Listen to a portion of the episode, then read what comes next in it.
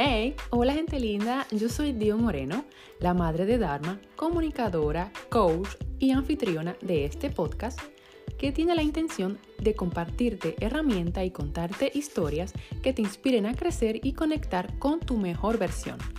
Bienvenidos a un nuevo episodio de Grandiosas.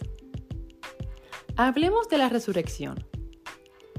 Este episodio es especial porque eh, pues vamos a estar hablando de un tema que pocos se, se, atreven a tocar, porque bueno, como ya saben, en los grupos o en los medios no se puede hablar de política, ni de religión, ni, ni cosas que causen controversia. Pero me tomé el atrevimiento de compartirte eh, una reflexión que te traigo en este episodio. Así que no, no, te, no te limites, te invito a que mantengas una postura, de, una postura de, abierta a recibir el mensaje que tengo para ti el día de hoy. Vamos a buscar lo que significa la palabra resurrección. La palabra resurrección proviene del latín resurrectio, que quiere decir levantarse de nuevo, resurgir o alzarse una vez más. Esta palabra designa la acción y efecto de resucitar, de volver a la vida derrotando a la muerte. Y justamente el día de ayer estuvimos conmemorando o celebrando lo que fue la resurrección de Cristo, quien gracias a su sacrificio único y, hecho por amor a la humanidad, se entregó para ser, pues, eh, como ya me imagino que todos conocen la historia, para ser eh, muerto, para morir por nuestros pecados en la cruz. Em, bueno, cada quien tiene el derecho de creer en lo que quiera y de llamarle a eso en que cree, llamarlo como quiera. No busco implementar, no, no busco eh, hacerte creer en la creencia que yo tengo. Lo único que busco es compartirte mi reflexión del día de hoy. Em, mi fe es cristiana. Yo profeso la fe cristiana y tiene su origen en la doctrina evangélica. Es la religión que, practica la, familia, mi familia de parte de mi mamá, mi familia materna. Y que tiene una connotación en mi vida muy importante porque yo crecí, eh, crecí en este ambiente, fui bautizada como cristiana también, doctrinada igual y fui en su momento miembro activo de mi congregación.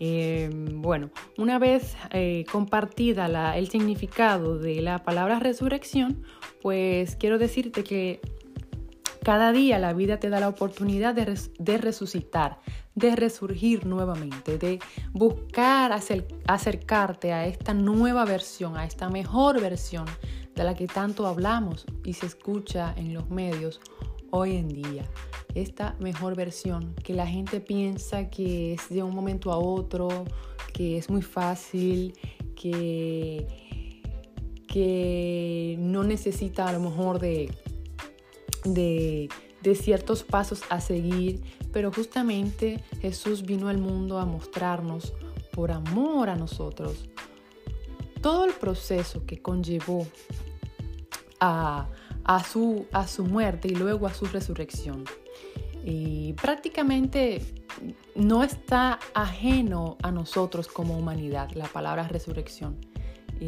muchas veces vemos a personas que tuvieron un accidente grave o algún evento importante en su vida que les hizo de alguna manera u otra eh, recapacitar o reconectar con este ser que habita en cada persona. Y de repente uno ve un cambio diferente en esta persona y uno dice, wow, qué cambio, que es otra persona totalmente, ¿no? Entonces, eh, como que la persona se hace más consciente, sobre todo cuando estamos al borde de la muerte, que vemos que ya vamos a dejar este mundo terrenal. Y sobre todo se, se pone más en, eh, nos preocupa más cuando vemos que vamos a partir de este mundo terrenal y no hemos dejado las cosas en orden. Entonces, o quizás no hemos vivido una vida significativa, hemos estado perdiendo el tiempo eh, con las distracciones que el mundo nos ofrece. Entonces, es aquí donde, donde entra cómo resucitamos en Cristo. Para un cristiano, la resurrección en Cristo inicia con el bautismo.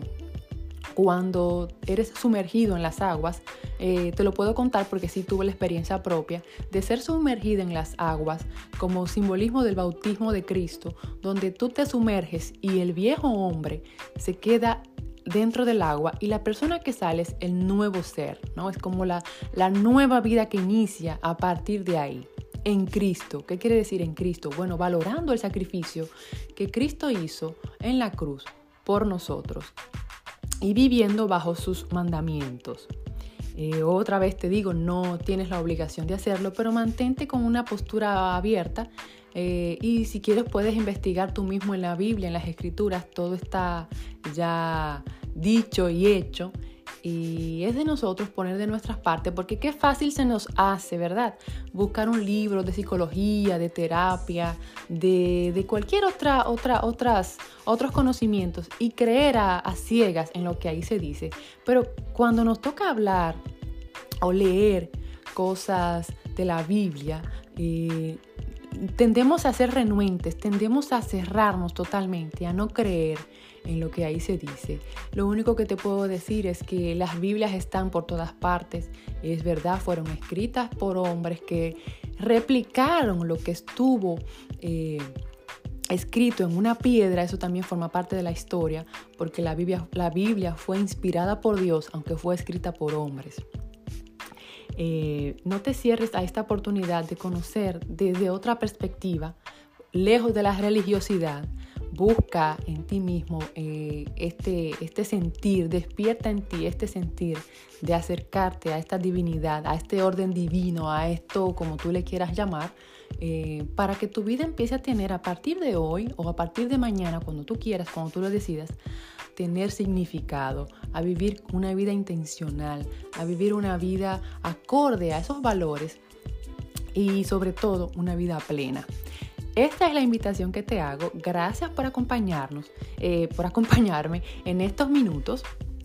Te invito a que me sigas en mi página web www.diomoreno.com y en mis redes sociales como Dio Moreno y formes parte de esta comunidad.